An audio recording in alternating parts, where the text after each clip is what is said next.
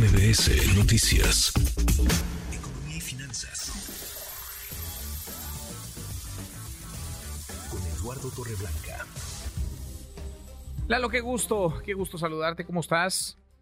Igualmente, me da mucho gusto, como siempre, Manuel, poder saludarte y poder saludar al público que nos escucha. Buenas tardes. Muy buenas tardes. Eh, lo platicábamos eh, hacia finales de la semana pasada. La economía mexicana está sorprendiendo y para bien algunos. Está mejor de lo que se había eh, presupuestado. Va a cerrar el año mejor de lo que algunos habían visto, observado, querido más o menos, Lalo, visibilizar.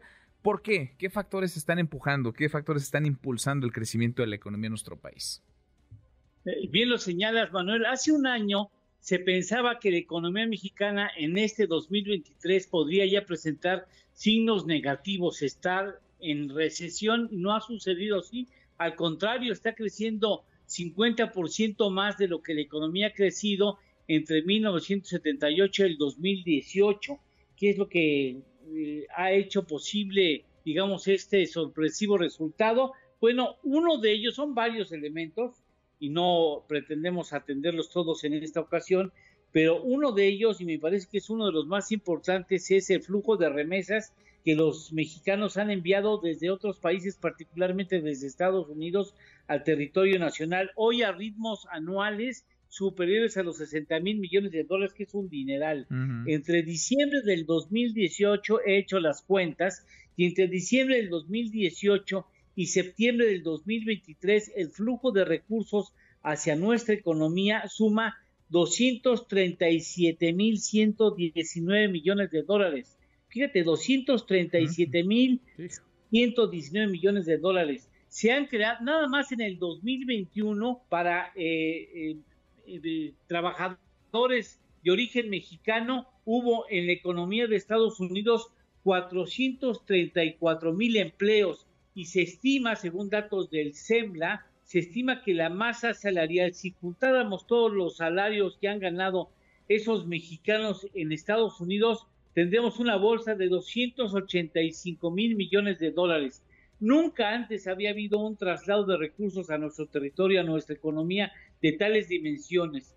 Ahora, una de las explicaciones de que eso haya sucedido, de que los mexicanos hayan tenido suficiente dinero para mandar en esas cantidades a nuestro territorio se explica por las políticas monetarias y por las políticas fiscales que han aplicado en Estados Unidos durante el 2020 del año de la pandemia y al menos un año posterior, estímulos para que la economía estadounidense no ingresara en recesión y que al menos en la política monetaria por parte de la Fed, que fue la que aplica esas políticas monetarias, se está pensando, se calcula en 8 trillones de dólares americanos, que es una tercera parte de lo que vale la economía de Estados Unidos. Eso se puso en, marcha económica y por esas razones los mexicanos pudieron pues trasladar esos recursos a nuestra economía. Pues sí, pues sí, ahí están los eh, factores, remesas y por supuesto la política monetaria en los Estados Unidos. Por lo pronto, va a cerrar mejor el 2023 en lo económico, Lalo, de lo que algunos, casi todos habían presupuestado. Mucho, mucho mejor, pues sí, se esperaba una recesión, un crecimiento de 3.3% al menos, con posibilidad de que sea 3.5, es ciertamente un buen dato. Es un buen dato. ¿Tenemos postre, Lalo?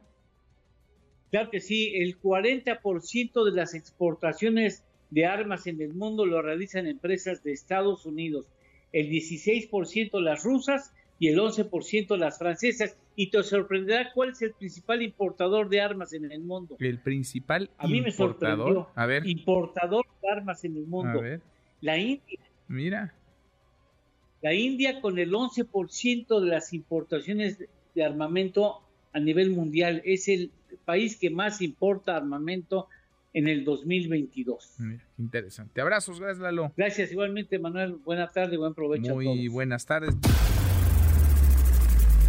Redes sociales para que siga en contacto: Twitter, Facebook y TikTok. M. López San Martín.